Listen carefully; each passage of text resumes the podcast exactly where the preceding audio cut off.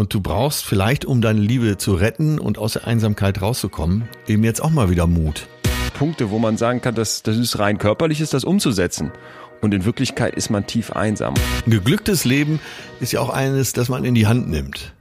Das sehr stark von einem erwartet wird, jetzt wird geheiratet und eine Familie gegründet und dann passt das alles.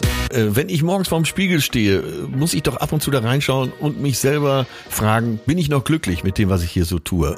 Bin ich da vielleicht jemand, der mal zur Therapie gehen sollte und sich fragen sollte, hey, was kommt hier bei einer Reflexion auf mich selbst raus?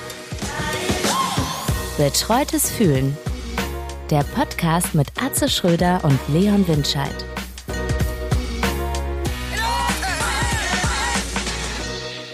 Ja, bevor wir heute starten, möchten wir uns ganz herzlich bedanken bei unserem Unterstützer der heutigen Folge.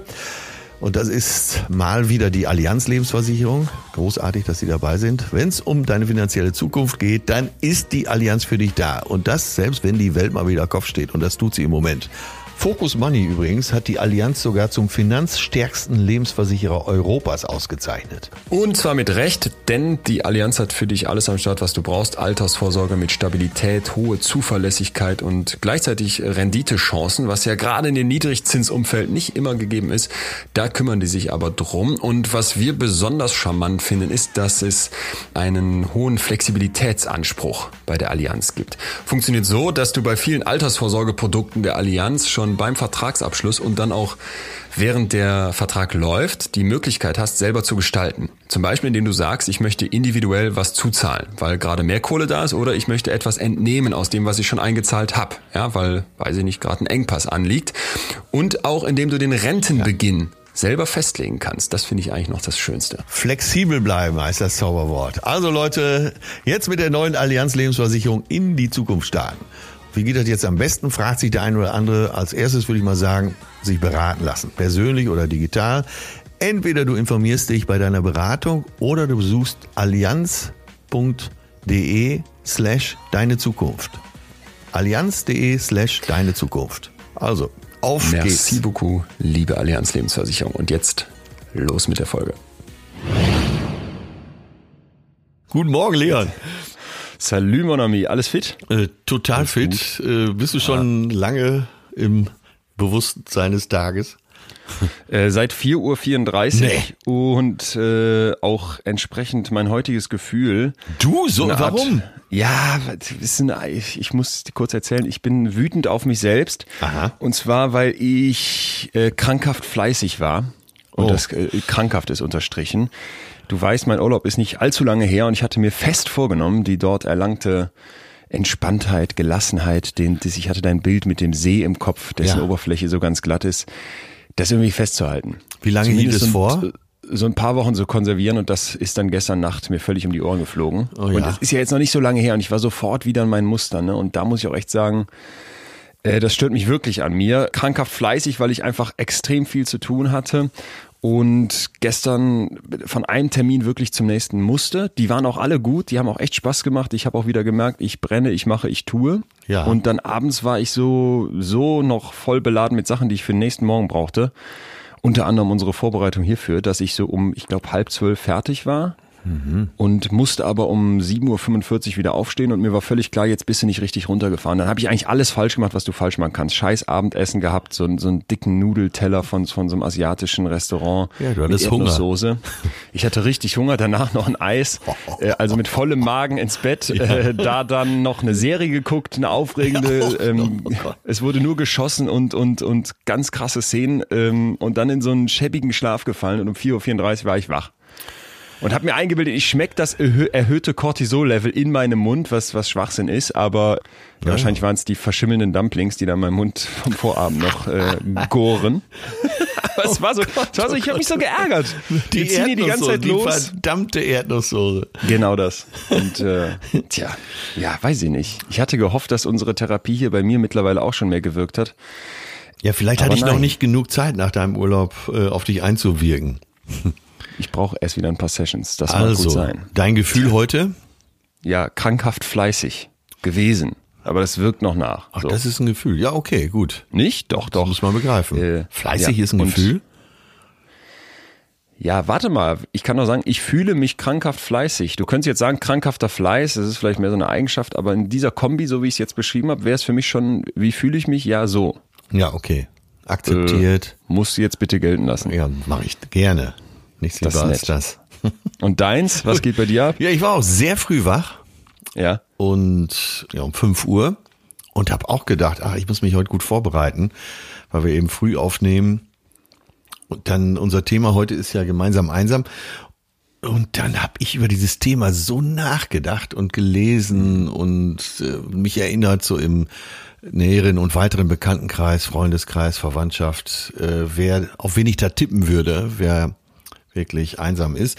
Ja, und das habe ich dann von links nach rechts gerollt. Fühle mich ganz gut. Äh, hab Spaß, weil natürlich die Sonne schon wieder am Himmel steht und es ist so ein richtig schöner September-Tag zu werden verspricht. Ja, und dann äh, ja, habe ich gedacht, ich renne nach unserer Aufnahme schnell runter zur Alster, werde für eine Stunde mir ein Ruderboot mieten.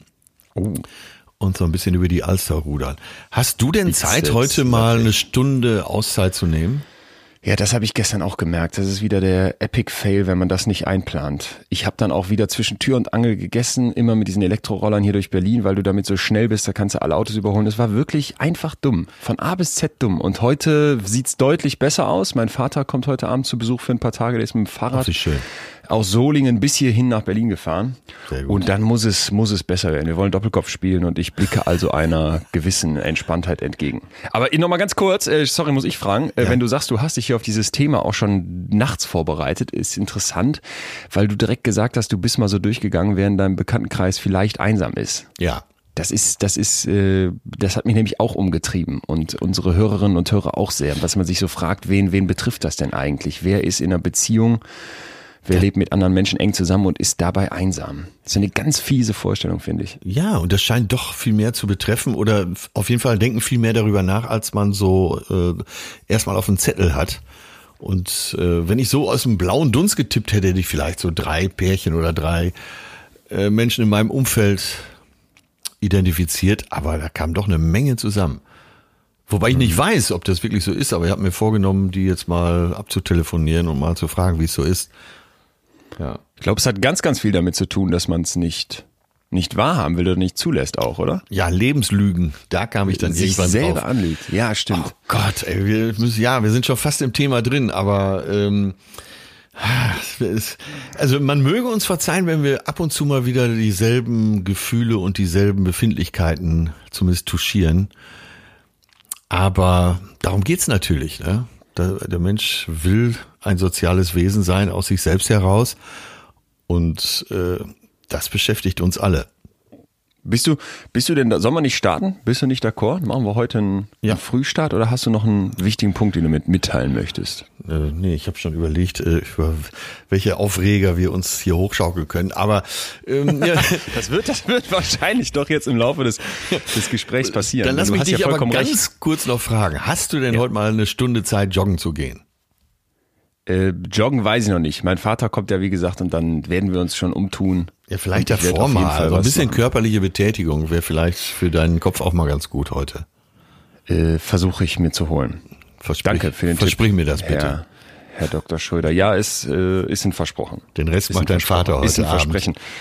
ähm, den Rest macht der Vater. Ach so, ich muss dich noch was anderes fragen, wenn es jetzt um gemeinsam einsam geht. Ne? Wir, du hast gerade schon, finde ich, zu Recht gesagt, wir werden andere Themen touchieren. Und ich musste sofort an unsere Folge ewig verliebt denken und Ja. auch eben an die Einsamkeitsfolge. Das ist ja vielleicht so ein bisschen die Kombi aus beidem und vielleicht auch die Antithese zum ewig verliebt sein, was wir heute besprechen müssen. Ach, letztendlich Ähm, hat's äh, ja auch äh, das Thema Streit von letzter Woche tangiert. Auch noch. Es ist, wird viel, viel drin sein. Ja. Ich habe aber dann noch mal in meinen Notizen nachgeguckt und mir ist aufgefallen, dass ich dich eine Sache nicht gefragt habe beim Thema ewig zusammen sein.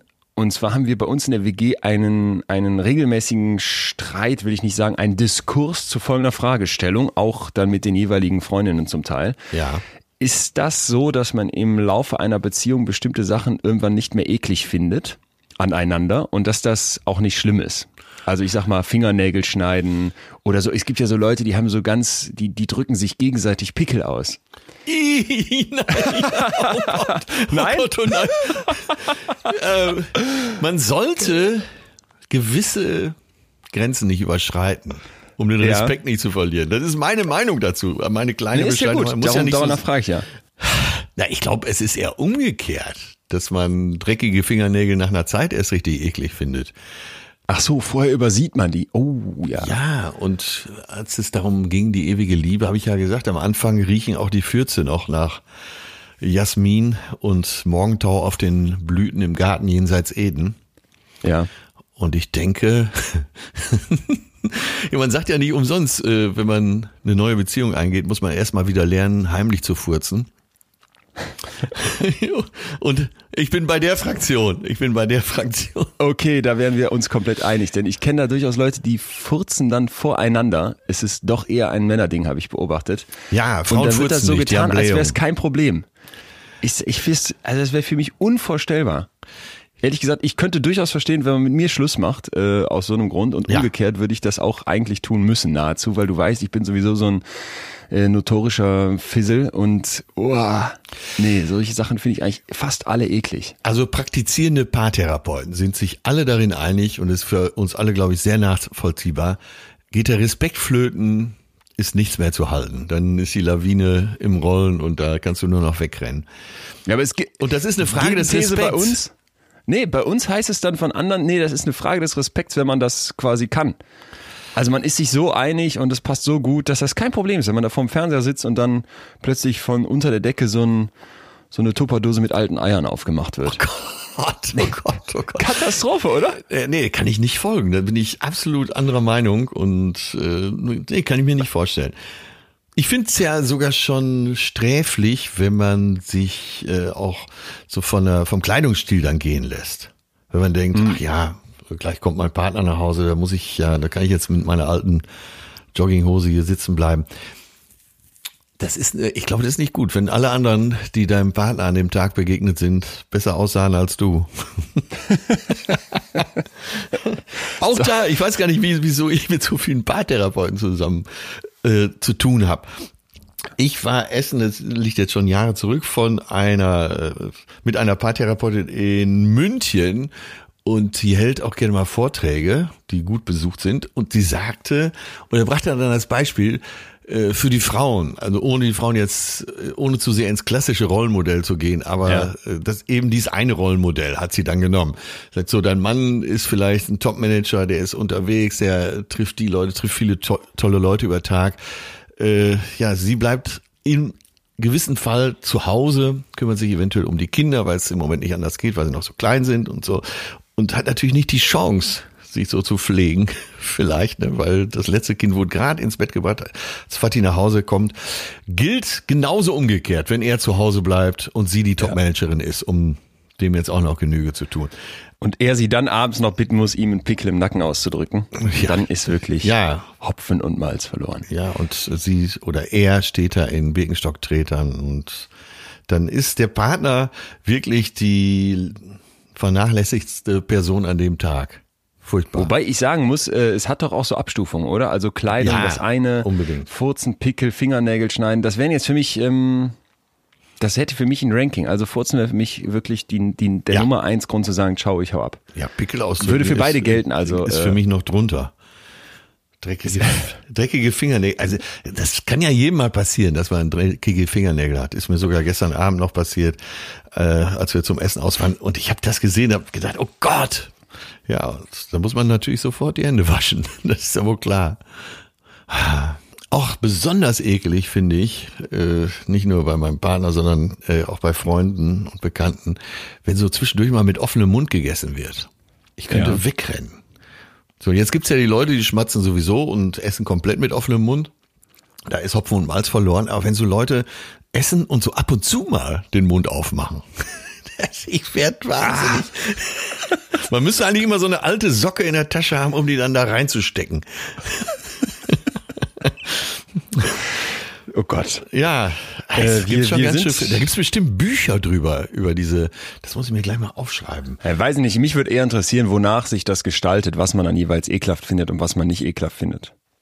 Weil ich sag's auch ganz ehrlich, ich fände das mit den Pickeln deutlich weniger ekelhaft als den Rest. Und woher kommt das? Naja, Ja, der eine hat mehr Angst vor Spinnen, der andere mehr vor Schlangen. Bist Mhm. du der Spinnen- oder Schlangentyp? Beides nicht wirklich Angst vor. Okay. Aber gut. wenn dann Schlange. Ja, ich habe auch panische Angst vor Schlangen. Alles andere nicht so, aber Schlangen gehen gar nicht. Tja. Wie fandest du denn letzte Woche, als unsere Folge rauskam, mein Kapuzineräffchen? Ach, selten sowas Süßes gesehen. Ich habe morgens gedacht, als ich dein Foto sah, wie du mit dem Äffchen auf Instagram standest und in die Kamera gestrahlt hast, ob ich drunter schreibe, ähm, was für ein süßes Äffchen und was hat er noch für ein Kuscheltier in der Hand? Und dachte ich, nein, ich werde niemals und möchte nicht nichts mit Comedy zu tun haben. Und ich weiß nicht, ob das schon gelten würde äh, und habe dann alles gelassen und nur ein kleines Herzchen dagelassen für dich. Aber es Ich- war fantastisch süß. Ich bilde mir jetzt einfach für den Rest des Tages ein, dass es Respekt war. Es war kompletter Respekt. Großer Respekt. Ja, Wir, wir sind hier voll abgedriftet, Mann. Ich dachte, Ja. wir kriegen heute so einen, äh, so, einen, so einen schnellen Start in unser Riesenthema hin, wo ich, äh, wo es mir so unter Nägeln brennt. Äh, bi- bist du d'accord? Ich will anfangen. Ich ja, absolut. heiß. Aber äh, ist ja auch schon fast die Überleitung gewesen, weil diese Respektlosigkeit, Furzen, Pickel ausdrücken, äh, dreckige Fingernägel und so weiter, führt ja vielleicht dazu, dass man auch in der Beziehung plötzlich einsam ist. Ja. Oder ist vielleicht ein Anzeichen dafür. Darum muss es heute vor allem nämlich auch gehen. Äh, Wie erkenne ich überhaupt, ob ich in einer Beziehung einsam bin? Denn wenn wir ehrlich sind, sind es nicht oft dann die Momente, wo du vielleicht auch mal verdrängst, was überhaupt gerade mit dir vorgeht, wenn es um Beziehungen geht. Weil das ist ja dieselbe Person, mit der du irgendwann mal dachtest, du bist auf Wolke 7, es flattern die Schmetterlinge im Bauch. Vielleicht war das auch so. Und Ja. man hat Kinder zusammenbekommen und jetzt liegt man vielleicht immer noch im selben Bett und hat im Zweifel auch noch Sex miteinander und die Kinder sind auch noch da. Und man merkt aber so ganz tief irgendwo in den Katakomben des Hinterkopfes, irgendwas fehlt. So ein dumpfes Irgendwas ist vielleicht Brummeln, nicht mehr. so ein Unbehagen. Ja, man möchte meistens sagen, ihr habt euch doch mal geliebt.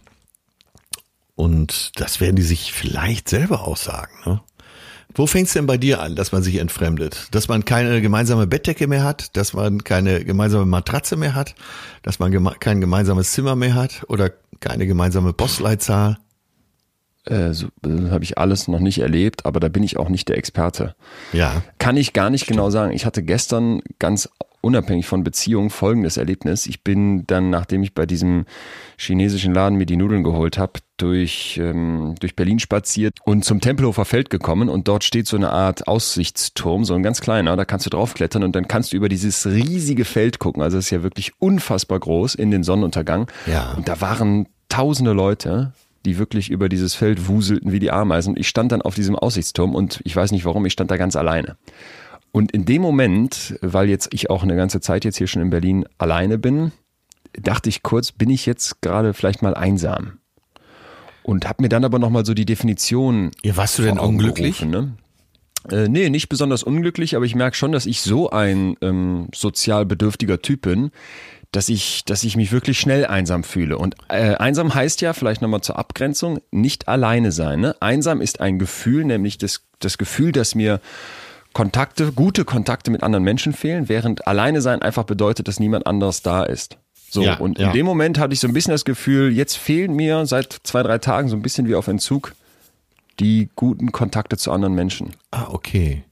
Ne? Die bringt mein Vater hoffentlich heute wieder mit, aber ich merkte so, ich bin da auch sehr sensibel, weil ich, glaube ich, durch die Psychologie auch drauf getrimmt bin, auf sowas genau zu achten und da in mich ehrlich immer wieder reinzuhören. Ja. Merk dann aber auch, jetzt besorgt dir schnell wieder diese, diese Kontakte, weil sonst wäre das so, als würde ich mit so einer Art Hunger rumlaufen.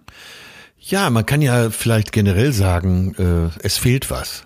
Bei Einsamkeit ist die Voraussetzung, dass irgendwas fehlt. Du kannst alleine sein und dir fehlt nichts. Ja. Ja. Und das ganz, ganz fiese ist an Einsamkeit, was ich interessant finde in der Forschung, dass es so ein Tabu ist. Und das sieht man eben, wenn man sich Wissenschaft dazu anguckt, wenn man sich Forschung dazu anguckt, weil in Fragebögen, wo es um Einsamkeit geht, jetzt nicht explizit nach Einsamkeit gefragt wird, sondern das wird eher so verklausuliert. Ne? Wie oft fühlen Sie sich isoliert Ja. von anderen? Ja, Wie oft ja. haben Sie das Gefühl, dass Sie nicht mit anderen Menschen gut reden können? Wie oft fühlen Sie sich ohne Gemeinschaft? So, dass man wirklich vielleicht sich auch mal klar macht, wie fies dieses Wort Einsamkeit, vor allem seitdem das so seit ungefähr zwei Jahren in den Medien so hochgekocht wird, wie fies das eigentlich ist und wie schwer es deswegen vielleicht auch fällt, sich in wirklich in einer Beziehung, in einer ehemaligen Liebesbeziehung zu sagen, ähm, wir sind jetzt einsam oder ich bin einsam hier drin. Ja, vor allen Dingen betrifft das ja einen wichtigen Punkt in unserer Psyche, äh, der eben auch andere Lebensbereiche betrifft. Man muss sich was eingestehen.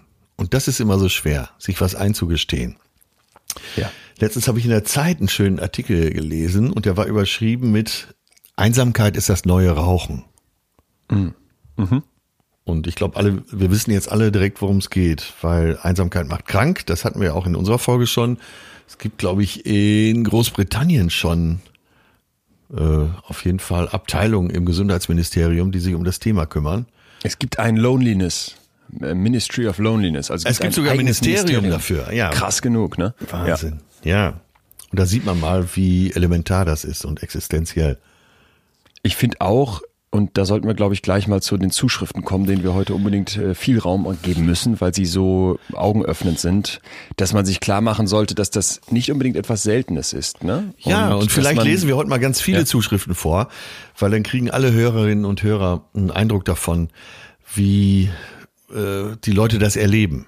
Ja. Ja, perfekt. Das ist sofort noch ein kurzer Gedanke.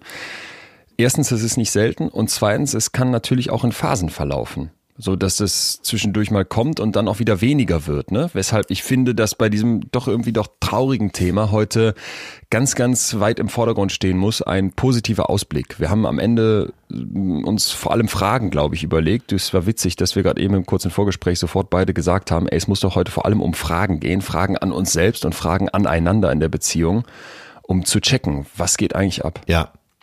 Ja, Finde ich cool. Lass uns das so machen. Lieblingszuschrift von mir, vielleicht darf ich damit anfangen, ist auch nur ein Satz. Ich zitiere Faber, also hier hat jemand Homo Faber zitiert, das Buch, und zwar, ein Leben mit mir ist ein Leben allein. Ach so, okay, verstehe, weil Walter Faber äh, sich selber eingesteht, dass er über sein Inneres nicht so sprechen kann. Ja, und ich glaube auch, dass er sich eingesteht, dass er so in diesem Hamsterrad drin ist, in diesem Machen, Tun, Schaffen, mhm dass er dadurch andere Leute alleine stehen lässt. Und ja. da muss ich sagen, das ist bei mir deswegen direkt so hängen geblieben, diese Zuschrift, weil ich mich da an manchen Stellen selber drin finde. Ja. Wo ich so dachte, das, was ich mache und wie ich das mache, auch so dieses krankhafte fleißig sein, was ich eben gesagt habe, als heutiges Gefühl, das ist kein Dauerzustand, aber eben doch sucht mich immer wieder heim. Das führt vielleicht auch dazu, dass man ja ein Leben mit sich führt, wo man alleine ist. Und wenn man jemand anders da rein ist, dass man im Zweifel auch an manchen Stellen alleine lässt oder auch andere Freunde zum Beispiel. Findest du das, das denn legitim, dass man sagt äh, zu einem etwaigen Partner, äh, vielleicht indem man sogar selbst verliebt ist und geliebt wird, du, das hat keinen Sinn, ich bin, äh, ich bin so ein einsamer Wolf, das geht nicht gut? Also legitim in, in auf jeden Fall, in allen Fällen. Warum nicht? Wir haben ja hier auch schon mal gesagt, Liebe ist, ist der einzige Bereich, wo man egoistisch sein muss. Weil ja. wenn du jetzt sagst, ne, ich bleib hier mit jemandem zusammen aus, aus Selbstlosigkeit, was ist das denn für eine Liebe? Insofern zu sagen, ja, das hat so, das hat so keinen Sinn. Ich bin, ich bin Einzelgänger. Warum nicht? Das finde ich, kann man schon jemandem zugestehen. Die Frage ist, ob einem das gut tut. Und ich würde sagen, mir wird das nicht gut tun. Okay, dann lass uns mal die Zuschriften lesen und zwischendurch immer mal drüber sprechen wie sehr vielleicht derjenige, der uns geschrieben hat, in so einer Ecke steht und keine Lösung sieht. Bitte. Ja, dann fange ich mal an. Hallo. Ich weiß gar nicht, ob Mann oder Frau wird sich gleich rausstellen. Meistens waren es die Frauen, wenn ich das nochmal jetzt schon resümieren darf. Hallo. Also ich lebe seit fünf Jahren in so einer Ehe, in der wir einfach aneinander vorbeileben. Ich weiß nicht mal, ob man das überhaupt Ehe nennen kann. Denn alles fehlt. Das Traurige ist, dass wir einen vierjährigen Sohn haben, der das alles mitkriegt. Ehrlich gesagt würde ich mich sehr gerne sogar trennen, aber es geht kulturbedingt einfach nicht. Scheidung ist bei uns wie eine Schande. Es ist unheimlich schwer und meine Psyche ist auch schon am Ende. Wir schlafen getrennt, wir essen getrennt. Nicht nur die Liebe ist nicht mehr da, sondern auch der Zusammenhalt. Mann, ich glaube mal, jetzt kann man sagen, ich sehne mich so sehr nach Aufmerksamkeit, Liebe und Zuneigung alles, was halt zu einer gesunden Beziehung dazugehört. Aber ich weiß, dass ich das alles nicht von ihm will und auch nicht kann. Und ich beneide all die, die diese Möglichkeit haben, sich dann zu trennen, wann sie möchten. Und sie es selbst in der Hand haben. Hey, da ist aber schon vorneweg ein dicker Brocken. Wenn es aus religiösen oder kulturellen Gründen nicht geht, äh, was gibt's dann für eine Lösung? Ist erstmal interessant zu fragen, kulturell bedingt, ne? Vielleicht hat man direkt irgendwie so vorteilsmäßig irgendwas im Hinterkopf, aber ich glaube, man macht sich gar keine Vorstellung, in wie vielen Kulturen, in wie vielen Gesellschaften, auch in wie vielen Familienkulturen. Ne? Wir haben ja letzte Woche auch von Streitkultur gesprochen. Kultur heißt ja nicht immer nur irgendwie Ja. Ich lebe in der deutschen, christlichen, was weiß ich was, muslimischen, welcher Kultur auch immer, sondern dass es eben auch kleinere Kulturkreise gibt. Und da kann ich mir ganz, ganz viele Menschen vorstellen, die genau dieses Problem haben. Dass das Trennen nicht wirklich, ja, was heißt zugelassen, dass das nicht wirklich akzeptiert wäre. Ja, aus welchen Gründen auch immer. Manchmal ist äh, eine größere Familie, die das nicht akzeptiert, vielleicht politische Ämter, die das nicht nach außen hin vertragen, wo wir da auch schon Gegenbeispiele gesehen haben, äh, ja, gesellschaftliche, gesellschaftlicher Status, wo man vermeintlich denkt, man könnte das nicht machen. Grundsätzlich würde ich ja sagen, es geht immer. Aber wir haben natürlich auch schon äh, Fälle erlebt, wo dann eine riesen Gewalt ins Spiel kam. Um ehrlich zu sein, weiß ich gar nicht, was ich hier drauf sagen soll. Wir haben ja leicht reden, wenn wir sagen, ja. es geht immer, weil wir beide wahrscheinlich äh, in unserem Umfeld Akzeptanz finden würden. Nicht Leichtfertigkeit, aber Akzeptanz. Ja. In dem Fall würde man jetzt auch, glaube ich, gefühlt von außen aus unserer Sicht sagen wollen, ja bitte, bitte tu alles, um, um dich irgendwie trennen zu können, um ein anderes Leben zu starten. Aber eben die Person beschreibt ja hier ganz klar, das ist nicht einfach möglich. Ja. Vielleicht, äh, auch dafür gibt's ja Beratungsstellen. Also das würde ich auch immer sagen immer sagen, ey Leute, nicht sowas auf die leichte Schulter nehmen. Ne? Uns hier zu schreiben ist, ist freut uns riesig, aber ich würde sagen, das ist so ein großes Thema, das hat mehr Aufmerksamkeit verdient. Ja. Deswegen, wenn es irgendwie möglich ist, angehen. Und ansonsten sich auch klar machen, so wichtig diese Beziehung ist, in der man dort ist, also eine vermeintliche Liebesbeziehung oder auch eine Ehe ist sicherlich ein ganz zentraler Punkt in unserem Zusammensein. Gibt es aber auch noch hoffentlich Kontakte zu anderen Menschen, wo man sich dann noch was abholen kann. Ne? Bitte nicht einen Ersatz nach dem Motto, ja, jetzt gucke ich, dass ich viel mit Freunden rumhänge, deswegen vergesse ich den anderen Teil, sondern idealerweise wirklich drum, drum kümmern. Deswegen fand ich gerade den Tipp mit Beratungsstelle gut, das anzugehen und gleichzeitig aber auch im Hinterkopf zu haben, ja, ich, ich kann zumindest ähm, für Linderung sorgen, wenn ich gucke, dass ich mit, mit anderen Menschen mir dann gute Kontakte hole. Ja, bei Beratung äh, kommt ja vielleicht raus, dass es immer noch mal ein, zwei, drei Möglichkeiten mehr gibt, als die, die man bisher auf dem Zettel hat. Und das kann nicht schlecht sein. Man kann ja dann immer ja. noch eine Entscheidung treffen. Ja. Hui. Man merkt schon, das äh, hat echt eine Schwere, das Thema. Und bei der nächsten Nachricht schwingt das eigentlich auch in jeder Zeile mit. Hallo Leon, hallo Atze. Die letzten Wochen habe ich das Gefühl, ihr begleitet mich auf meinem derzeit eher steinigen Lebensweg, angefangen beim Scheitern über die Entscheidungsfindung zur ewigen Liebe, keine Gefühle und nun gemeinsam einsam. Mit gemeinsam einsam oder auch Single in meiner Ehe bezeichne ich derzeit meinen Status. Mein Mann und ich sind seit fast sieben Jahren zusammen, davon vier verheiratet. Ein wundervoller Sohn krönte das Glück vor 18 Monaten. Immer mal wieder kriselte es. Anlass ist die Verschlossenheit meines Mannes. Ja. Er kann nicht über seine Gefühle sprechen, was mir als sehr emotionale Mensch total zusetzt. Er macht alles mit sich aus. Ich versuche alles mit ihm zu teilen, was mich bewegt. Nun kommt Corona, Lockdown, Kurzarbeit, Arbeitslosigkeit. Statt wie sonst üblich vier bis fünf Stunden täglich verbringen wir nun 16 bis 18 Stunden täglich miteinander. Ja. Und die Kluft zwischen uns wird immer größer. Es gibt kein Thema mehr zwischen uns, außer unser Sohn und das gemeinsame Abendessen. Die Situation ist äußerst belastend und schwer zu lösen. Aktuell verbindet uns lediglich unser Sohn und kurioserweise bin ich derzeit auch wieder schwanger. Oh Gott. Jeder lebt gerade sein Leben vor sich hin. Ich treffe mich noch regelmäßig mit Freunden, um zumindest etwas zu unternehmen. Er trifft sich regelmäßig mit seinem Freundeskreis. Gemeinsame Aktivitäten oder gar zweisame Aktivitäten gibt es so gut wie keine mehr. Wenn ich ihn auf die unangenehme Situation anspreche, verspricht er, dass er sich mehr öffnet und mich in sein Leben einbeziehen möchte. Oft habe ich dieses Versprechen gehört. Wie es nun weitergehen soll, ob unsere Ehe noch eine Chance hat, ich weiß es nicht. Wir sind gemeinsam einsam. Ich freue mich auf die Folge und wünsche euch alles Gute, Steffi. Puh. ja, das ist ja schon fast der typischste Fall dass ja. man, äh, ja, also in den Zuschriften erkenne ich das so wieder, dass es äh, immer darum geht, dass der Partner nicht kommuniziert, dass man schon Kinder hat, dass man aufgrund der Kinder sich nicht in der Lage sieht, sich zu trennen und trotzdem eine ganz tiefe Sehnsucht nach einem anderen Leben. Krass finde ich hier diesen Switch zwischen vorher war man vier bis fünf Stunden täglich zusammen, jetzt ist man 16 bis 18 Stunden zusammen und aus dieser Mehrzeit entsteht eine besondere Einsamkeit. Das ist so komisch, ne? Wo du denkst, naja, das ist doch schön, da hat man mehr Zeit füreinander. man kann mehr unternehmen, man kann mehr kommunizieren, man kann sich mehr lieben.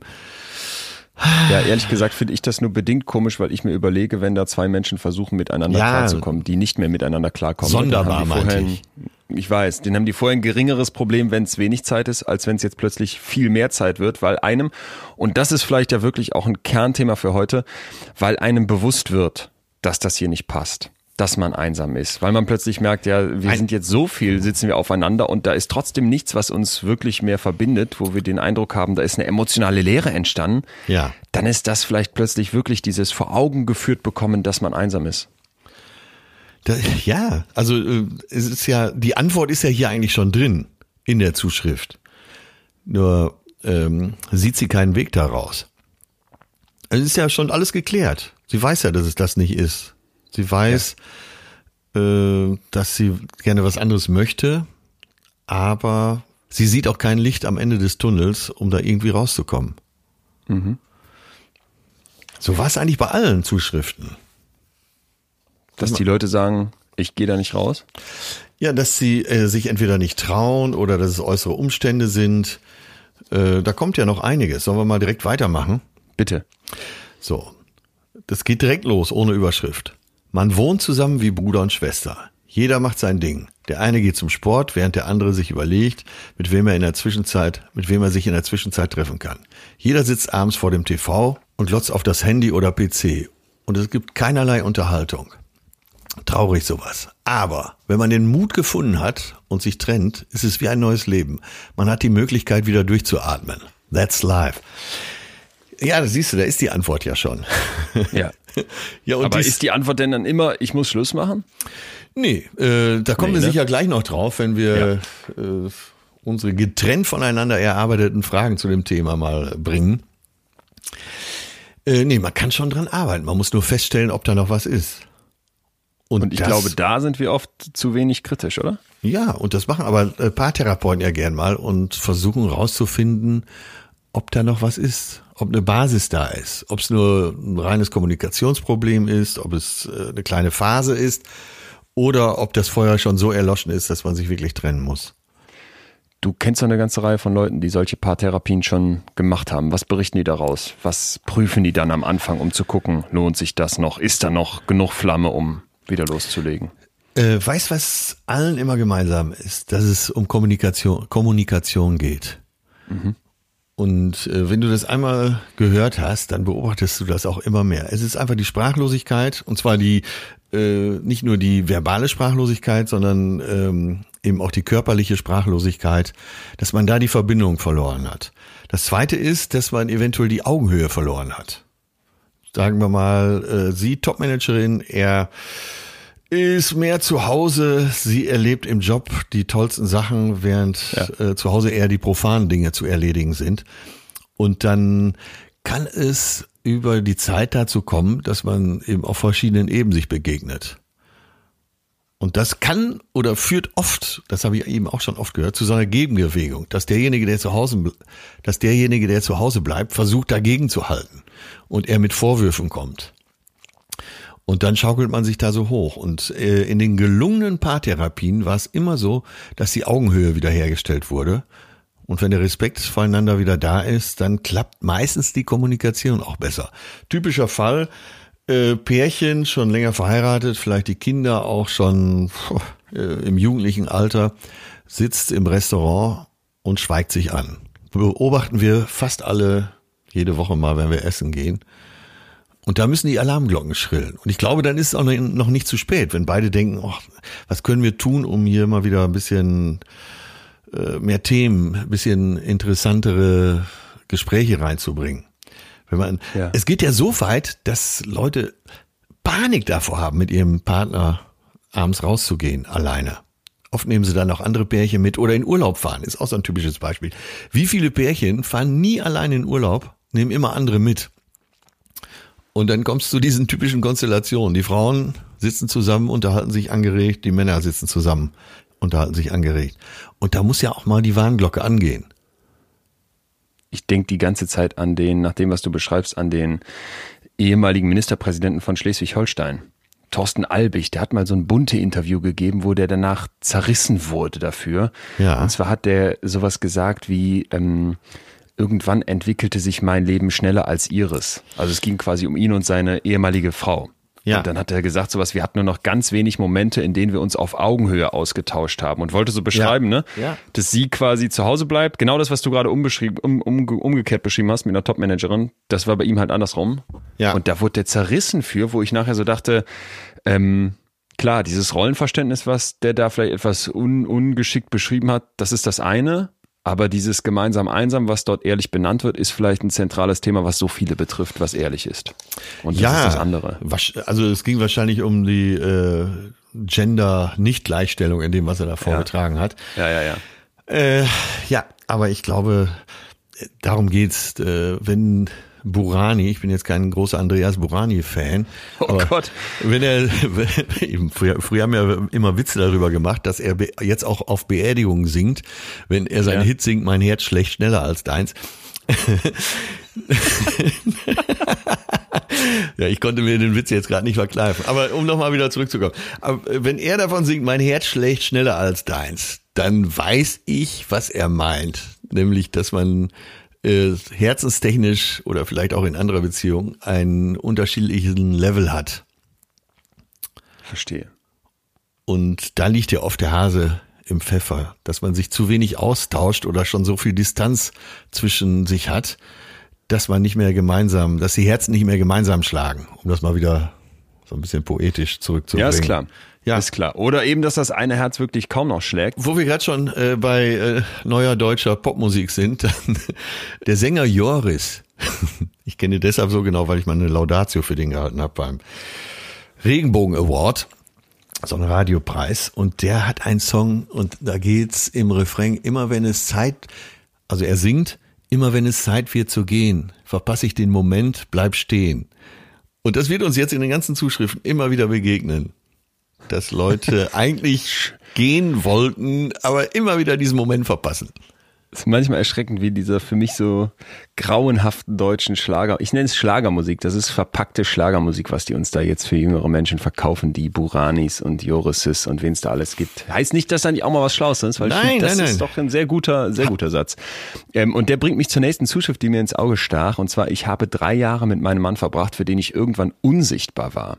Ich habe immer versucht zu reden, habe mich um alles gekümmert. Schließlich haben wir wie in einer WG zusammengelebt, ohne Reden, ohne Küssen, ohne alles. Ja. Wenn ich mal was besprechen wollte, gab es bis zu einem bestimmten Punkt eine Diskussion, wo er dann oft sowas sagte wie, stell dich nicht so an. Kennen wir, ne? Bestens vom Streiten letzte Woche. Ja. Oder er ignorierte mich komplett. Als ich dann im November 2019 sagte, dass ich ausziehe, war sein Kommentar nur okay. Er hat danach versucht, es noch zu verhindern, aber ich bin gegangen. Es war sehr, sehr schwer. Ich habe ihn schließlich geliebt und die Trennung hat sehr wehgetan. Nur ist es besser so, auch wenn ich noch immer ständig an ihn denken muss. Aber ich weiß, dass das keine Zukunft hat. So, und da ist doch genau das, was du gerade vom, vom weisen Joris zitiert hast, dieses, ich will immer gehen und dann bleibe ich aber stehen. Ja. Und sie hat ja dafür auch eine ganze, ganz, ganz schön lange Zeit gebaut. Ey, also wenn man das Gefühl hat, man lebt wie in einer WG zusammen, ohne Küssen, ohne Reden, ohne alles, dann, äh, dass man dann nicht geht, das ist doch wirklich eigentlich das krasse Phänomen, wo man sich vielleicht mal klar machen muss, wie heftig wir uns zum Teil aneinander binden. Und dass es absurd ist, dass wir dann da so lange zusammenbleiben, obwohl doch offensichtlich ein Riesenproblem besteht. Ja, man muss dazu sagen, man muss ja nicht, äh, sobald man den ersten Gedanken hat in diese Richtung, sofort seine Koffer packen. Aber wenn du irgendwann, wir kommen ja gleich noch drauf mit den Fragen, aber wenn du irgendwann wirklich das Gefühl hast, äh, hier ist nichts mehr, dann gibt es auch keinen Grund zu bleiben. Hm. Tja.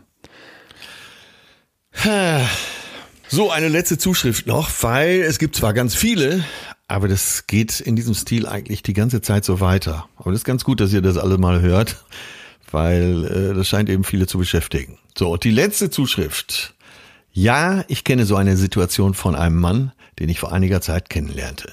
Wir empfinden beide eine große Anziehung zueinander, jedoch schafft er es nicht, sich von seiner jetzigen Freundin, Mitbewohnerin in Klammern, zu trennen. Sie leben seit mehr als zwei Jahren zusammen. Er hat jedoch gemerkt, dass sie nicht die Person ist, mit der er sich eine Familie vorstellen kann oder ähnlich und empfindet sie eher als eine Schwester, die er einfach nur sehr lieb hat.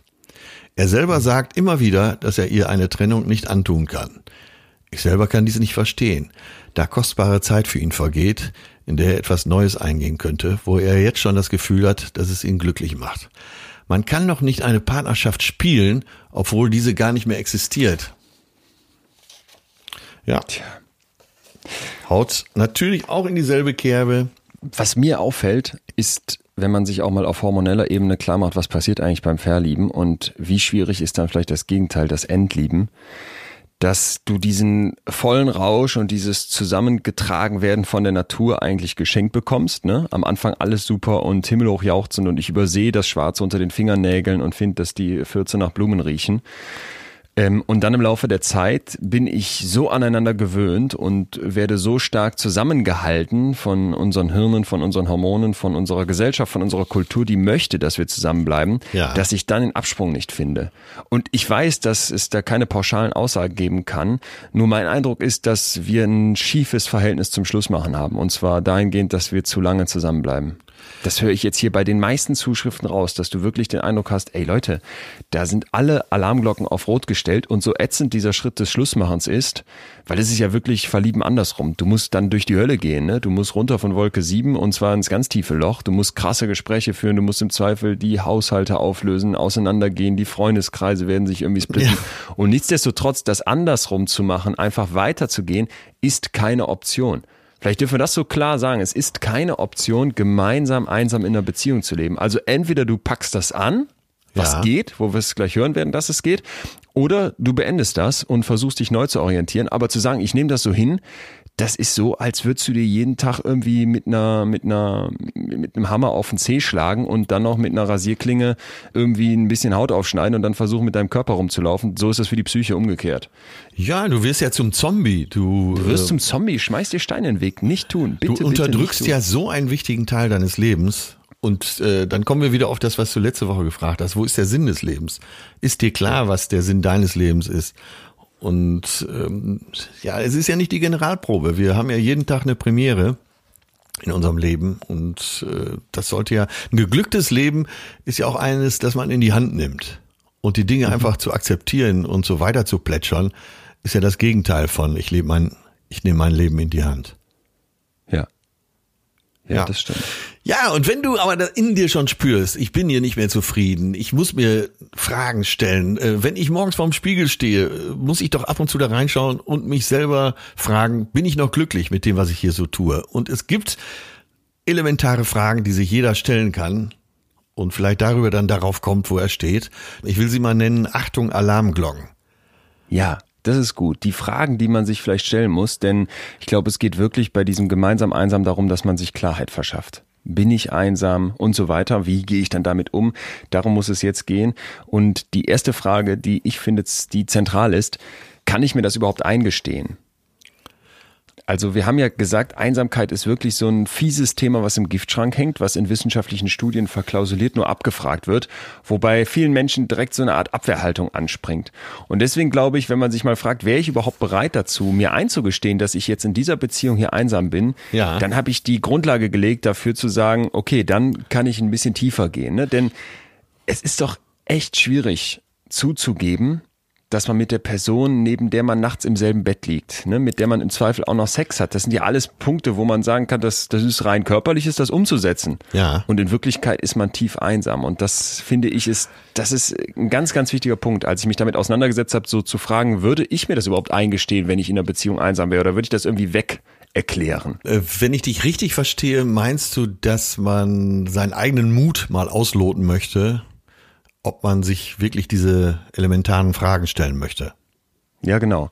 Mhm. Bin ich bereit dazu, wenn jetzt rauskommt, dass ich hier einsam bin, das auch anzuerkennen? Könnte ja. ich mir das überhaupt eingestehen? Ne? Weil es ist auch so, dass ich glaube, man sich klar machen muss, dass so klassische Anzeichen, wie man sie vielleicht vermutet, gar nicht unbedingt stimmen müssen. Also zum Beispiel, dass man einsam in einer Beziehung ist, heißt nicht, dass man den anderen nicht, nicht liebt. Ja. Im Gegenteil, es kann sogar sein, dass man eine sehr, sehr tiefe Liebesbeziehung führt. Ja. Aber es fehlt was. Es ist nicht mehr so wie am Anfang. Und vielleicht fehlt einem dann der Teil, der so dieses Knistern ausmacht, ne? Wo man dann sagt, da habe ich irgendwie jetzt ein Loch geschaufelt in meinem Kopf. Oder ein anderes gutes Beispiel finde ich, es heißt überhaupt nicht, dass wenn man sich nicht streitet, dass man nicht einsam ist. Also es kann durchaus so sein, dass man sich im Laufe der Zeit mal gestritten hat und dann irgendwann in so einen Resignieren fällt, dieses Freeze, was wir auch letzte Woche beim Streiten hatten, Ja, ne? dass ja. man sagt, nee, es macht gar keinen Sinn mehr, wir streiten uns nicht mehr. Da ist so wenig noch da, selbst der Streit macht keinen Sinn. Und der dritte Punkt, den ich ganz wichtig finde, wo man so vielleicht mal drauf achten sollte, Ja. dass man sich liebevoll um die Kinder kümmert, ja, gemeinsam um die Kinder kümmert, Ja. heißt auf keinen Fall, dass man nicht einsam ist. Kinder waren ja auch in den Zuschriften irgendwie immer ein Thema, denn natürlich verbinden die extrem und ich glaube, die treiben auch extrem dahin, dass man sagt, lass uns zusammenbleiben und versuchen das durchzuziehen, vielleicht nicht so bewusst ausgesprochen, aber unbewusst allemal. Und oft ist es so, dass wenn man gemeinsam einsam ist, dass man dann nicht mehr die Energie auch miteinander versucht irgendwie auszuleben und umzusetzen, sondern die wirklich voll auf die Kinder fokussiert. Das heißt, denen geht es im Total. Zweifel äh, gut, die, man, um die wird sich gut gekümmert, ne? aber man kümmert sich um sich selbst nicht und nicht um die Beziehung, in der man dann einsam ist. Ja, es ist ja auch nicht so, dass äh, Kinder, nur weil man zusammenbleibt, dann nicht darunter leiden. Und Kinder Genau, haben ja. gute Antennen und kriegen alles mit. Und wenn man denen da so eine Schmierenkomödie vorspielt, äh, könnte, glaube ich, auf Dauer noch viel schädlicher sein, als wenn man ganz klar sagt, der Papa wohnt jetzt in der Wilhelmstraße. Mit der Sabine. die kennt ihr ja schon. Es gibt Oh tatsächlich, äh, es gibt ein Buch für Scheidungskinder, das heißt tatsächlich so, Papa wohnt jetzt in der Wilhelmstraße. Aber so, aber einfach ist es auch nicht, oder? Nee, Also nein, ich würde meinen Kindern nicht erklären wollen, die Mama wohnt jetzt in der Wilhelmstraße. Nein, einfach ist es nicht. Das hast du ja eben schon äh, auch sehr richtig angemerkt. Das ist alles nicht einfach. Ist teilweise finanziell sehr schwierig. Es ist emotional sehr schwierig. Äh, es ist vielleicht äh, vom Verständnis her in der, im Umfeld sehr schwierig. Ja. Tja, aber zu bleiben und glück, unglücklich zu sein, ist ja sicher auch keine Option. Es wird ja, was würdest du denn äh, Menschen raten, die sagen, also der eine will gehen und der andere sagt, Mensch, kannst du nicht machen, wir haben den Kindern gegenüber eine Verantwortung. Da hat die zweite Person ja absolut recht.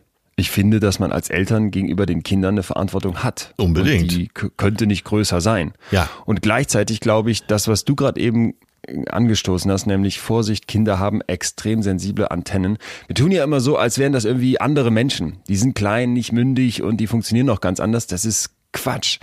Kinder sind Menschen, die noch nicht erwachsen sind, logisch. Die haben vielleicht noch nicht bestimmte Erfahrungen nicht gemacht, aber das heißt nicht, dass die im Zweifel nicht sogar viel sensibler sind als wir Abgestumpfte, die seit Jahren gemeinsam einsam versuchen, irgendwie eine Beziehung zu kitten, die eigentlich keinen keinen Heller mehr wert ist. So und da halt zu sagen, ähm, wir haben den Kindern auch eine Verantwortung gegenüber, dass die in einem ehrlichen Umfeld aufwachsen, dass die nicht einen, einen Theater auf einer Bühne sehen. Das finde ich ist die andere Waagschale.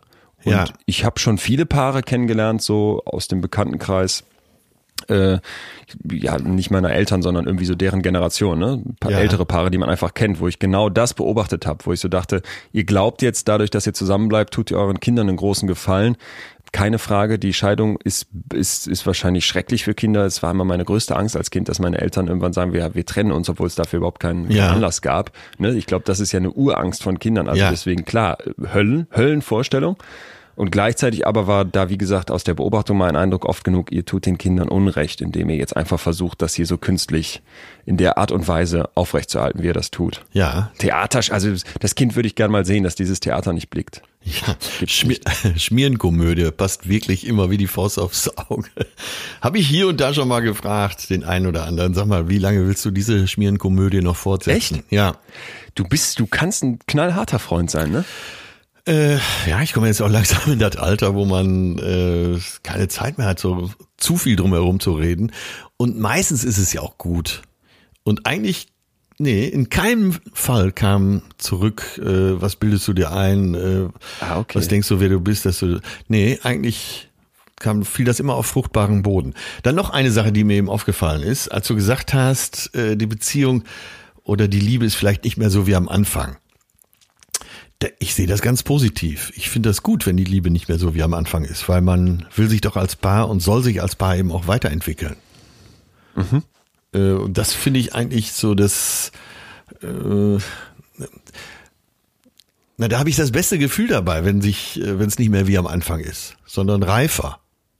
Ich, also ich ja. wähle bewusst den Ausdruck reifer und sage nicht enger oder emotionaler oder noch liebevoller, sondern einfach reifer. Man kann doch als Paar eben auch reifen. Und dann muss man auch nicht in Kauf nehmen, dass das Knistern nachlässt und die Schmetterlinge weggehen. Das haben wir, glaube ich, in unserer kleinen Jubiläumsfolge zur ewigen Liebe hoffentlich rausgearbeitet. Da kann man auch was für tun, aber das muss man eben auch. Ja, ja. Ich habe ja mir auch so einen Fragenkatalog hier erstellt, die, wobei Bitte? das Wort Katalog ist schon wieder völlig irreführend, als hätte ich da eine Ordnung drin. Hab's hier munter hingewürfelt und die, Haus unordentlich raus. Äh, die ganze Zeit, wo wir jetzt reden, äh, habe ich mal den Punkt, den ich als ersten nennen will, dann habe ich den anderen Punkt, den ich als ersten nennen möchte. Aber äh, ich nehme jetzt den Punkt, der mir im Moment am wichtigsten erscheint und das ist eben das Reden miteinander, die Kommunikation das Labern, das Faseln, das Sabbeln äh, über Kleinigkeiten. Ähm, ich, also ich empfinde immer große Freude, wenn ich Paare sehe, auch ältere Paare, die irgendwo am Tisch sitzen und so richtig miteinander im Gespräch vertieft sind. Und jeder versucht nur wieder zu Wort zu kommen und das finde ich immer so erfrischend. Im Gegensatz dazu eben diese Paare, die sich nichts zu sagen haben. Das tut mir immer so leid. Also ich glaube, dieses Labern ohne Ende, das ist ganz wichtig für eine Beziehung.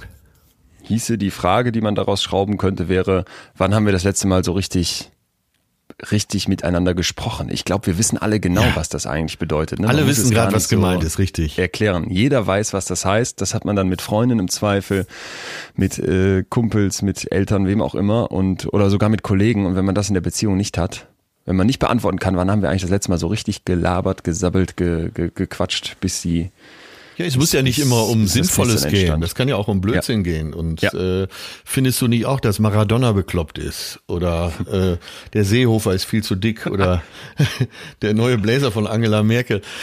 Was weiß ich? Oder ich weiß nicht. Ich weiß nicht, ob ich das als Psychologe raten darf, aber ich finde auch lustig machen über andere sehr, sehr. Ja, das war letzte Woche die Frage in ja. äh, im Süddeutschen Magazin. Hast du das auch gelesen? Äh, nein. Ob nicht äh, so Sachen gemeinsam Scheiße zu finden, also ich äh, drücke es jetzt mal sehr jovial Hammer. aus, ob das ja. nicht auch sehr verbindend ist. Und das glaube ich auch. Hammer. Weil man immer sagt, was findet man zusammen gut? Nee, äh, was zusammen Scheiße zu finden, kann auch ja. sehr, sehr verbindend sein. Überragend. Äh, das ist überragend. Gefällt mir sehr, sehr gut. Ich finde, wir machen es ein bisschen durcheinander, aber ist ja nicht schlimm. Nee. Die ganz große Frage, die auch immer hilft, um an die Wurzel der Probleme zu kommen, ist doch die, wie konnte es so weit kommen? Ja. Oder? Das dass man mal einen Blick zurückwirft. Wir haben ja hier auch schon öfter von so einer Landkarte gesprochen, dass man den Weg, den man zu zweit beschritten hat, vielleicht mal nochmal Revue passieren lässt und sich auf dieser Karte vielleicht nochmal an so ein paar Abzweigungen zurückbegibt und guckt, wo sind wir da eigentlich abgebogen? Und eine, die mir immer wieder in den Kopf kommt, ist, haben wir uns vielleicht auch zu schnell entschieden? Ja, mein Eindruck ist so, jetzt gerade komme ich in dieses Alter auch, dass es bei uns so eine unglaubliche ja, Vereinbarung gibt, eine gesellschaftliche Vereinbarung, wann man jetzt zu alt ist für irgendwas. So und so zwischen 25 und 35 würde ich sagen, da geht's so langsam, dass das sehr stark von einem erwartet wird. Jetzt wird geheiratet und eine Familie gegründet und dann passt das alles. Und deswegen, wenn wir irgendwie eine 37-jährige Person sehen, die Single ist, ja. dann sind wir mit der viel strenger, als wenn wir eine 37-jährige Person sehen, die zwei Kinder hat, aber unglücklich verheiratet ist. Ja, so von der Außenwahrnehmung. Das ist auch absurd, oder? Völlig absurd, weil im Grunde ist ja der 37-Jährige, der Single ist, ein Schritt, drei, vier Schritte weiter als die Person, die 37 ist, unglücklich verheiratet mit zwei Kindern, weil die hat dieses Schlussmachen, wieder Single werden und sich neu orientieren, noch alles vor sich. Ja, genau, genau, genau. Und der kann sich frei entscheiden und muss nicht sich Nächte wochenlang wälzen, äh, um da irgendwie aus dem Dilemma wieder rauszukommen. Ja. Das Wort Dilemma fiel heute noch gar nicht. Ähm, Stimmt, passt aber perfekt zu den Zuschriften. Ne? Finde ich, ja. Total. Ähm, und ich darf noch kurz einen zweiten Punkt dazu sagen, wie konnte es so weit kommen, dass man sich auch klar macht, es kann eine Phase sein. Es gibt eine, finde ich, ja, sehr charmante genau, Theorie genau, genau. zum Thema ähm, Einsamkeit und auch Einsamkeit in Beziehungen. Und zwar, ich nenne es jetzt mal die Rush-Hour-Theorie. Man kann wissenschaftlich zeigen, dass es zwei Peaks gibt an denen Leuten besonders stark Einsamkeit berichten. Ne? Und das ist dieses Rentenalter, aber auch so um die 30 rum. Und da sind wir bei der Rush-Hour-Theorie, denn in dem Moment, wo jetzt eben Familie gründen, erster Job, wo zieht man hin, wo lässt man sich nieder, wo all diese krassen Fragen anstehen, da geht's ja Schlag auf Schlag, ne? Und plötzlich ist, weil man so viel unter einen Hut bringen möchte, wenig Zeit. Ja. Wenig Zeit, um nochmal zu gucken, wo sind jetzt meine Freunde, was Einsamkeit ausmacht. Vielleicht aber auch wenig Zeit, um in der Beziehung aufeinander Acht zu geben und diese Einsamkeit sofort im Keim anzugehen.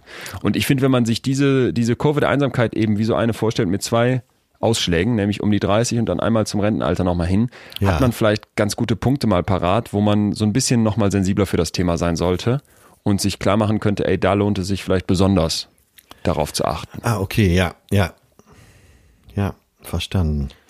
Ja, dafür muss man, äh, ja, wir kommen immer wieder darauf, man muss sich bestimmte Sachen eben eingestehen.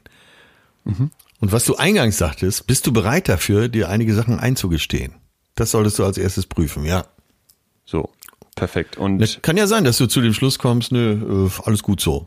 Kein Leidensdruck, äh, bin zwar, ist zwar plätschert hier so vor sich hin, aber bin ich mit zufrieden.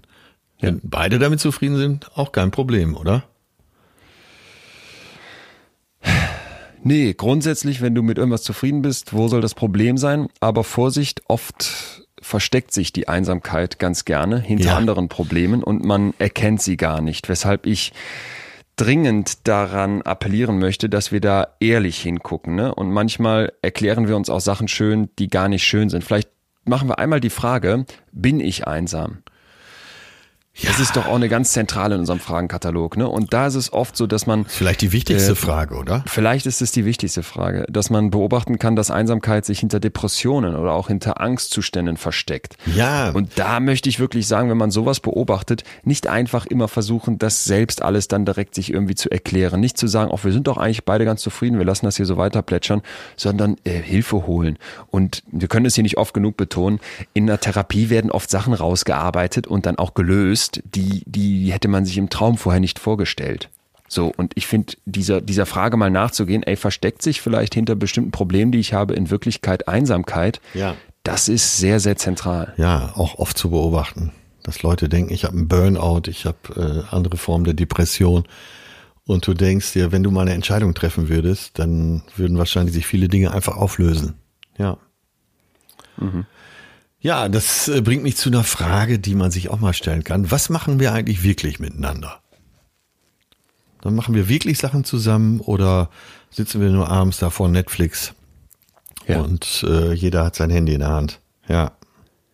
Das war wie eine Zuschrift eben, ne? Ja. Vorm Handy oder vorm PC. und irgendwie, ein. Ja. Ist so, ne? Ist ja nicht ganz einfach, da auch wieder die Klarheit drauf zu haben, ne? Weil oft hat man im Alltag so viel miteinander zu tun. Wer holt die Kinder ab? Wann, wann kochen wir jetzt zusammen, damit es abends Essen gibt? Ne? Wann planen wir den Familienurlaub und so weiter? Dass man vielleicht übersieht, dass man wirklich gemeinsame Aktivitäten nicht stattfinden lässt. Ich glaube, das ist, das ist ganz gut, dass du das jetzt nochmal sagst, weil uns das doch zu dem, zu dem, zu dem riesigen Mysterium führt, dass wir überhaupt gemeinsam einsam sein können. Wir leben Ja. zu zweit, wir leben ganz eng zusammen, wir leben in einem Haushalt, wir leben in einer Stadt zwischen Millionen Leuten und in diesem, in diesen Ja, unfassbar vielen Verbindungen, die wir haben könnten, Ja. fühlen wir uns trotzdem einsam. Das geht, das geht. Und das kann dann sowas liegen, dass wir eben nicht die Frage beantworten können, ey, machen wir eigentlich noch echte Erlebnisse zusammen? Oder dass wir sie mit Nein beantworten müssen. Wie kann man denn äh, den Leuten, die leiden, mehr Mut zusprechen? Weil es taucht ja immer wieder auf, dass, dass es eigentlich um Mutlosigkeit geht. Ja, Wer was ändern möchte, findet einen Weg. Ja. Wer nicht, findet Ausreden. Schön. Äh, bringt mich eigentlich direkt zur nächsten Frage, die vielleicht perfekt dazu passt und jetzt auch zeigt, dass diese Fragen durchaus konstruktiv sein können. Ist mein Partner auch einsam? Ne? Ähm, gemeinsam einsam heißt ja, dass es zwei gibt und Ja. da dann zu sagen, ich stelle die Frage auch mal an den anderen, wenn ich bei mir so ein bisschen das Gefühl habe, es könnte so sein, kann ganz schnell dazu führen, dass man sich erstmal das Leid teilt und dann auch vielleicht gemeinsam erkennt, ey, Moment mal, da wird sich's lohnen, wenn wir dran ansetzen. Wann habe ich das letzte Mal mit meinem Partner darüber gesprochen, ey, fühlst du dich vielleicht auch manchmal einsam in unserer Beziehung und woran liegt das?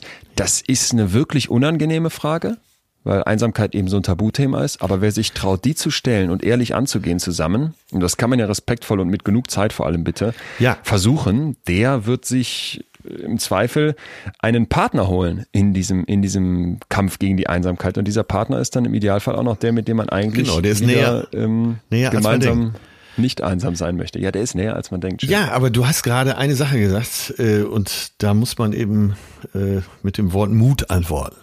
Trau ich mich, meinen Partner darauf anzusprechen? So, wenn du das lösen willst, brauchst du einen gewissen Mut. Mhm. Schon wieder sind wir beim Schlagertext. Liebe wird aus Mut gemacht. Denk nicht lange nach. Wir fahren auf Feuerrädern Richtung Zukunft durch die Nacht. Nein, aber Mut gehört dazu. Ja. Und du brauchst am Anfang brauchtest du ja auch Mut, um deinen Partner anzusprechen, um äh, der Liebe eine Chance zu geben, um überhaupt zusammenzukommen. Und du brauchst vielleicht, um deine Liebe zu retten und aus der Einsamkeit rauszukommen, eben jetzt auch mal wieder Mut. Und ich glaube auch in dem Moment, wo ich die Frage, wo ich den Mut, den ersten, den initialen Mut aufgebracht habe, meinem Partner diese Frage zu stellen, ey, fühlst du dich vielleicht in unserer Beziehung auch manchmal einsam? Äh, eröffnet man sich selber auch eine Riesenchance, weil man dem Gespräch einen roten Teppich ausrollt, darüber zu sprechen, dass man sich selber einsam fühlt. Mit einer Frage. Weißt du noch, was wir hier beim Streiten gesagt Total. haben? Fragen stellen ist ganz zentral ne? Ja. und führt zu einer viel besseren Kultur, als direkt mit den fertigen Aussagen zu kommen. Man weiß es ja vielleicht selber gar nicht so ganz so genau und sich zu hinterfragen und das als als, offenen Gesprächsausgang anzugehen, ja. Äh, Gold wert. Ja, Leon, und das ist die Lösung. Du hast sie jetzt lässig ausgesprochen, aber ich finde, das ist die Lösung. Da fällt mir gerade wirklich äh, der komplette dunkle Vorhang vor den Augen weg. Es geht um Mut. Das kann man fast als Fazit dieser ganzen Folge nehmen. Habe den Mut, das anzugehen. Es muss nicht erstmal der Mut sein, sich zu trennen, aber hab doch mal den Mut, das anzusprechen. Mhm. Ne? Und als der Partner, der angesprochen wird, habt den Mut, darauf zu antworten, eben auch mal aufzumachen, dein Schneckenhaus. Und nur so geht's, dass beide aufmachen. Wirklich, das möchte ich ganz fett darunter schreiben unter der heutigen Folge. Habt den Mut. Habt ja, den Mut, das anzugehen. Habt den Mut, deinen Partner anzusprechen. Habt den Mut, äh, wirklich darüber zu sprechen, was dich unglücklich macht, was dich einsam macht. Habt den Mut. Und das bringt uns doch auch komplett zurück zur ersten Frage. Würde ich es mir überhaupt eingestehen? Ja. Trau dich mal, dass das so sein könnte. Trau dich mal in deiner Gedankenwelt aufzumachen, dass es ja sein könnte, dass du in einer Gemeinsamkeit einsam bist. Ja. Und wisse vielleicht als Mutmacher, es ist gar nicht so selten. Es betrifft ganz viele und ja. man kann es auch wieder ändern. Ich finde, das ist ganz, ganz wichtig. Man kann es auch wieder ändern. Ja, Vielleicht noch eine Frage, die ich aber auch wichtig finde, was ähm, einen selber betrifft, neben dem Mut, ist, dass man sich auch mal klar macht, wie viel Kraft wird es denn ungefähr kosten und wo sollte ich ansetzen, dass man sich fragt, ist das vielleicht ein Muster für mich? Ja, kenne ich das schon aus Situationen ja, ja, vor genau. dieser Beziehung? Ja. Also wenn ich nämlich den Eindruck habe, und das kann ja in so einem Gespräch mit meinem Partner auch rauskommen, dass der andere sagt, die andere sagt, ey, ich tue doch aber alles und man muss am Ende eingestehen, das stimmt auch. Ne? Da setzt sich jemand ein, da versucht jemand das Gespräch zu führen, da versucht jemand auf gemeinsame Erlebnisse einzugehen und ich bin eigentlich derjenige, der pff, da vielleicht nicht so Lust drauf hat oder sich dem eher verschließt. Ja. Dann ist es gut, wenn ich auch da den Mut finde zu sagen, ja, ich bin das. Ja, und ich ja. muss an etwas an mir, an mir tun. Ne? Und interessant übrigens, es gibt Untersuchungen, die zeigen, dass es auch eine genetische Vererbbarkeit gibt. Also Leute, die zu so einer Einsamkeit, zu einer Wahrnehmung von Einsamkeit tendieren, die können im Zweifel auch das genetische Päckchen von den Eltern mitbekommen haben oder sonstigen Vorfahren. Ja. Und das finde ich ist, ist wichtig zu wissen, ne? dass man das, sich klar macht, hey, wir sind unterschiedlich anfällig dafür. Ja. Du meinst eben äh, erlernte Muster, die auch genetisch weitergegeben werden. Äh, ja, im Zweifel auch eine Kombi aus beidem. Ne? Ich ja. habe irgendwelche Gene, die werden dann durch Erlebnisse besonders, äh, treten die besonders hervor oder entfalten ihre Wirkung und natürlich auch das, was ich antrainiert bekommen habe. Also wirklich mal selber den Blick auf die eigene Vergangenheit zu werfen. Ey, wie war das vorher in Beziehungen? War ich da auch derjenige, der sich irgendwie einsam gefühlt hat? Ne? Bin ich da vielleicht jemand, der mal zur Therapie gehen sollte und sich fragen sollte, hey, was kommt hier bei einer Reflexion auf mich selbst raus? Ja, das Leben wird lebenswerter dadurch, wenn man eben auch lernt, zum Beispiel als verschlossener Mensch sich zu öffnen oder äh, mal festzustellen, ob ich so ein typischer Vermeider bin. Stimmt. So ein Freezer. Ja. So ein Todsteller. Ja. Ich habe noch eine fiese Frage, ja. die auch ganz schön viel Mut verlangt, glaube ich, sich aber echt lohnt. Gibt es jemand anders? Ja.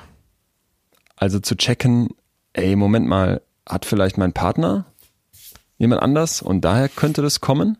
Das ist ja auch oft, ist ja gerade, das ist ja eigentlich der zentrale Bereich dessen, was geheim gehalten wird in Beziehungen. Ja. Oder gibt es vielleicht bei mir auch jemanden, wo ich sage, hey, da merke ich, da ist Knistern da, was mir in der Beziehung fehlt und so wird mir vielleicht besonders vor Augen geführt, dass mir da in meiner eigentlichen Beziehung etwas fehlt. Ja. Und ich glaube, da sind wir auch oft nicht so ehrlich mit uns selbst, wie wir sein könnten. Nee, weil äh, ja da eben auch Angst vor Konsequenzen sind. Und zwar dann auf beiden Seiten. Der eine, der jemanden hat und der andere, der lieber die Augen davor verschließt, obwohl er schon lange ahnt, dass da was ist. Ja. Ich habe noch eine letzte Frage, muss dir aber vorher eine kleine Studie erzählen, die, die mir super gefallen hat und wo ich glaube, wir uns alle ein Scheibchen abschneiden können aus den Ergebnissen. Jetzt kommen die Äffchen. Nein, nein, nein, leider nicht. so, die menschlichen Äffchen. Gut. Da sind äh, Wissenschaftler in den, ich glaube, USA hingegangen und haben Pendler morgens an der Zugstation quasi abgepasst. Ja. Und haben die aufgeteilt. Also was heißt aufgeteilt? Die haben die zufällig befragt und dann kam man äh, random in verschiedene Gruppen. So, die erste Gruppe wurde aufgefordert, während des Pendelns, jetzt gleich in der Zugfahrt, äh, zu versuchen, mit jemand Fremdes Kontakt aufzunehmen. Ja. Und in ein Gespräch zu kommen. Und zwar so lang wie möglich und so tief wie möglich und so ausführlich wie möglich einfach zu quatschen. Ne? Wie also geil eine, ist das denn? Eine, eine Beziehung aufzubauen. Fand ich auch total geil, schön Aufbau. Die zweite Gruppe wurde gebeten, sich zu distanzieren, also wirklich keinen Kontakt aufzubauen, explizit. Und dann gab es noch eine Kontrollgruppe, die sollte einfach sich so verhalten, wie sie es immer tut. Ja. Und alle diese drei Gruppen bekommen einen Briefumschlag mit, in dem es einen Fragebogen gibt, in dem dann abgefragt wird, wie war das? Wie war dieses Pendeln heute? Wie hat sich das angefühlt? War das eine gute Erfahrung? Was hast du daraus gezogen? Und die Leute werden gebeten, den zurück ins Labor zu schicken. Das machen die und ähm, du kannst dir vielleicht schon vorstellen, was rauskommt? Naja, klar, die äh, kommuniziert haben, waren am glücklichsten. Ja. Klar, liegt auf der Hand, oder? Ja. Jetzt pass Ja. auf. Äh, für uns hier liegt das irgendwie auf der Hand, weil wir so eine Draufsicht haben. Stellen wir uns aber selber vor, wir müssten im Zug jemand ansprechen. Mich muss man Was gar nicht auffordern. Nee, mich müsste man auffordern. Was für ein bizarrer Moment. Ich, ich bin auch nicht so der Smalltalk-Typ und so geht's scheinbar vielen. Denn Achtung, jetzt kommt die zweite Studie, die diese Forscher durchgeführt haben. Ja. Die sind hingegangen und haben Leuten gesagt, pass mal auf, äh, selber Bahnsteig nach dem Motto. Jetzt fragen wir euch einfach, ähm, wir sind jetzt neue, sind neue Versuchspersonen. Jetzt fragen wir euch einfach, was würdet ihr erwarten? Also die eine Gruppe soll sich vorstellen, okay, ich muss jetzt gleich jemanden ansprechen. Die zweite Gruppe soll sich vorstellen, ich darf hier alleine sitzen bleiben. Und die dritte Gruppe soll wie immer machen. Und dann fragt man die Leute, was würdet ihr erwarten? Wie wird dieses Pendeln heute Morgen zur Arbeit? Wird das gut? Wie würde sich das anfühlen, jemand anzuquatschen und so weiter? Und jetzt zeigt sich das genau umgekehrte Bild. Ja. Die Leute, die ne, sich vorstellen sollen, jemanden anzusprechen, sagen, boah, nee, Hölle und ich würde mich danach bestimmt Ja, blöd ja, fühlen, ja, über, überspitzt gesagt, während die sagen, ich darf hier alleine sitzen, würden sagen, nee, entspannte Fahrt, Ruhe gehabt, musste mich mit niemandem unterhalten, was für eine absurde Idee sonst auch. Ja. Und ich finde, das ist doch vielleicht ein ganz zentraler Aspekt zum Thema Einsamkeit und wie man da vielleicht auch wieder rauskommt, wenn man den Eindruck hat, ey, ich bin hier in einer Beziehung, wo eigentlich die Flamme aus ist und ich raus müsste. Ja. Wir haben, wir haben die Vorstellung, dass es die Hölle wäre, jemand anders anzusprechen. Und in Wirklichkeit wird's richtig gut tun. Und das heißt ja jetzt nicht, dass man fremdgehen muss oder sofort Nein. Schluss machen muss, aber vielleicht einfach mal mit jemandem sprechen. Ob es ein entfernter Freund ist, ob es vielleicht ein Fremder ist oder auch ein guter Freund. Ja, vielleicht So- sogar der eigene Partner. Weißt du noch, als du erzählt hast, dass mit dem äh, zusammen fremd geht, das fand ich ja so geil vom Ende von deinem Programm. Das war doch, ich weiß nicht die Folge nicht mehr, aber da hast du das erzählt, dass du den Leuten gesagt hast, ey, stellt euch mal vor, ihr müsstet jetzt mit eurer Partnerin gleich äh, auf der Fahrt nach Hause Ja. Rechts ins Kornfeld. Fahrt noch mal in den Wald. Und ich glaube, ich habe wirklich meistens den Männern angesehen, dass sie gedacht haben, ey, halt doch die Klappe, Schröder, ey, ich will nicht. Hätten sie es getan, wären sie vielleicht ganz glücklich darüber. Dann darf ich jetzt die letzte Frage noch sagen. Ja. Ähm, hier schon oft behandelt, aber passt hierzu auch wieder wunderbar. Mag ich mich selbst? Das ist doch immer für alles die Voraussetzung. Und trotzdem so schmerzhaft, oder was Ja. heißt schmerzhaft? Trotzdem so fies, ne? Sich darauf eine ehrliche Antwort zu geben oder überhaupt auch nur die Frage zu stellen. Auch da passt wieder deine Frage, bin ich dafür bereit? Ja. Ja. Ja. Und ich darf den weisen Seneca zitieren, hier schon oft zitiert. Ja. Ich habe begonnen, mir selbst ein Freund zu sein. Damit ist schon viel gewonnen, Ja. denn man kann dann nie mehr einsam sein. Ja, und man kann sich, ja, das, ja, dann ist, das ist es. Aber äh, man kann sich auch mal fragen, auch jetzt ganz profan, ich finde das genial, was du gerade gesagt hast, aber profan dazu, wenn ich jemand anders wäre, wäre ich mit mir befreundet. Das hast du ja schon mal gesagt, das hat mir auch nicht losgelassen, diese Frage. Puh. Schwer zu antworten. Ich finde, das ist deswegen ganz wichtig. Wir kommen am Ende zum Ich zurück, zu uns selbst als Einzelperson, obwohl wir hier über gemeinsam, Ja. gemeinsam reden. Weil das, was Seneca sagt und das, was du gerade mit der Frage nochmal aufwirfst, kann ich mir selbst ein Freund sein, ist im Grunde dieselbe Idee. Wenn ich mich mag, dann bin ich nicht einsam. Und zwar nicht, weil ich dann mit mir selber da im Einzelgespräch rumhänge und, und die Welt in Selbstverliebtheit bestreite, Genau. sondern weil ich dann offen bin für andere Ja, und dann auch nur ehrlich offen sein kann. ja, das ist wohl die Wahrheit. Du musst dich erstmal auch selbst mögen. Ach ja, Gemeinsam einsam. könnt schon wieder rausrennen und Leute anquatschen.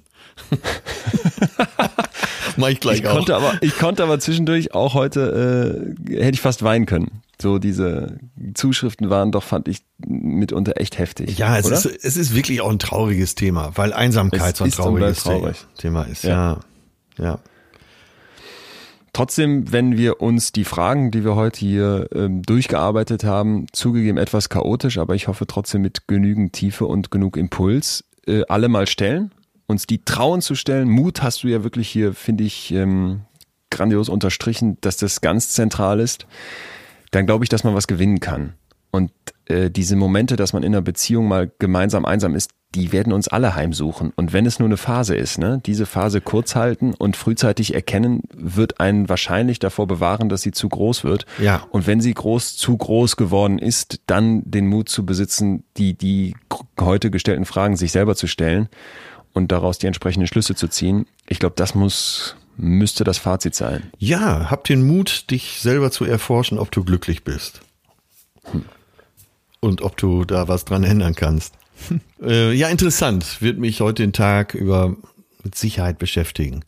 Ja, für mich bleibt heute als Fazit, hab den Mut. Sei mutig, auch dir selbst gegenüber. Sei mutig, dir die Frage zu stellen, bin ich glücklich?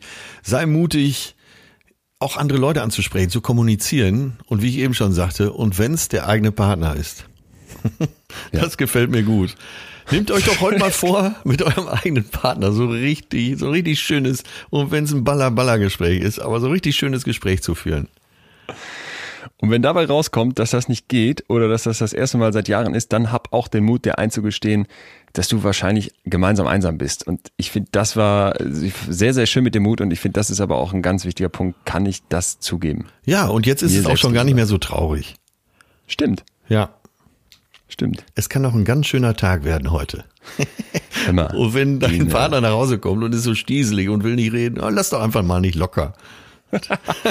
Solange dein Partner nicht nach Hause kommt und dich mit Bon Jonzo, Bon Flonzo begrüßt. Ich stelle mir gerade vor, ich stehe so hinter der Tür mit Konfetti und Tröte und ja, schön, dass du wieder da bist. Ach, halt doch die Klappe. Das wäre traurig. Ja. Wünsche wir keinem. Ähm, Nein. Ich find's gut, dass du sagst, jetzt klingt's doch fast schon nicht mehr so, so katastrophal. Das ist eigentlich meistens so, wenn man die Sachen psychologisch mal angeht und offen angeht und ehrlich angeht, mutig angeht, Ja. dass dann die großen schwarzen Monster in unseren Köpfen doch ähm, zu Genau. Papiertigern werden können. Meine vier, prof, äh, meine vier profanen, lustigen Tipps nochmal ganz schnell zum Schluss. Äh, für eine gute Beziehung, zusammenleben, sich gegenseitig gut finden, labern ohne Ende und das eine. So. Dann bleibt natürlich wie immer trotzdem eine Frage, ein großes Fragezeichen bei den vielen Fragen, die wir heute schon gestellt haben, offen. Was dürfen wir beide denn hier das nächste Mal beackern? Als Idee hatten wir letztens schon mal äh, gestreift, dass wir das irgendwann mal machen müssen. Und da kommen Ja. wir vielleicht von einem eher traurigen Thema zu einem sehr, sehr lustvollen und schönen Thema, Ja. dem Orgasmus. Orgasmus und äh, wir haben das hier schon gestriffen und mir schrieb sofort eine ent entzürnte Hörerin, anders kann ich es nicht sagen. Moment mal, da wollen sich zwei Männer unterhalten, aber wehe, ihr habt da nicht auch das Thema weiblicher Orgasmus. Die war wirklich stinksauer, ohne dass wir irgendwas gemacht haben. Das werden wir wissenschaftlich hier ganz äh, hochprofessionell bearbeiten. Das wird kein alberner Klamauk la äh, Love Island, das können wir, glaube ich, versprechen. Ja. Sondern äh, wirklich der Blick drauf, was ist Orgasmus eigentlich? Wie fühlt sich das an? Wie kann sich das anfühlen? Es soll ja Leute geben, die noch nie einen hatten oder Leute, die gar nicht sicher sind. Und das werden wir beleuchten und vielleicht auch Strategien haben. Äh, da werden wir aber, wie gesagt, wissenschaftlich draufgehen und nicht albern. Und deswegen glaube ich, dürfen wir das ja auch als zwei Männer machen. Aber wir können ja nochmal drüber nachdenken, ob uns da noch was einfällt, wie wir das Ganze ähm, geschlechterneutral hinbekommen, oder? Ja, ich denke schon. Auch es darf ja polemisch sein. Das haben wir uns ja äh, ausbedungen. Sein. Aber äh, mit dir an meiner Seite als Wissenschaftler kann mir da, glaube ich, auch nichts passieren. Und ich möchte in der gesamten Folge von dir ausschließlich John Porno genannt werden.